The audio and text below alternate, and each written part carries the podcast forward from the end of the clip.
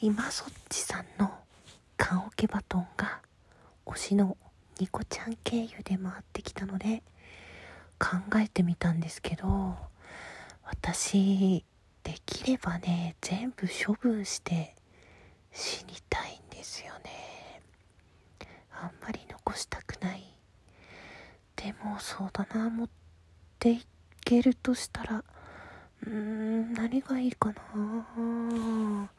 読んでない本持っていけないしいやなんか意外とニコちゃんが可愛いことを言ってくれたので キュンとしたっていうかねぬいぐるみめっちゃ可愛いなと思ったんだけど可愛がってるぬいぐるみってもう実家に置いてきて勝手に処分されちゃったんだよね。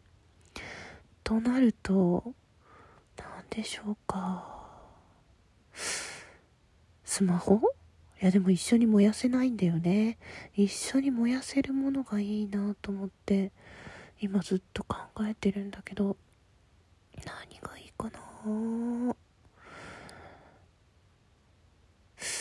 全然なんか物にこだわって結構コレクター気質なんで貯めるタイプなんですけど死んだ時に何が持っていけるんだろうって思ったら外と連れて行きたいものってないのかもしんないですね。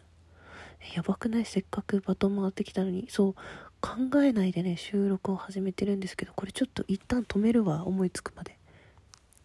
思いつきました。私その時えー、亡くなったことを知らされた人から人たちからお手紙を書いてもらいたいですね。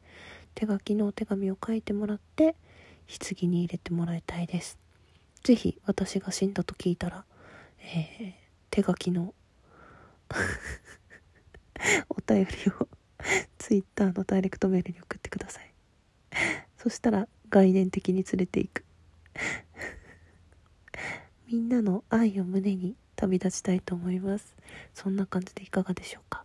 この後バトンを回す人は、えー、Twitter の方につなげていくのでできるよって人はそのままやってください。できないよって人は無視してもらって大丈夫です。というわけでカオケバトンでした。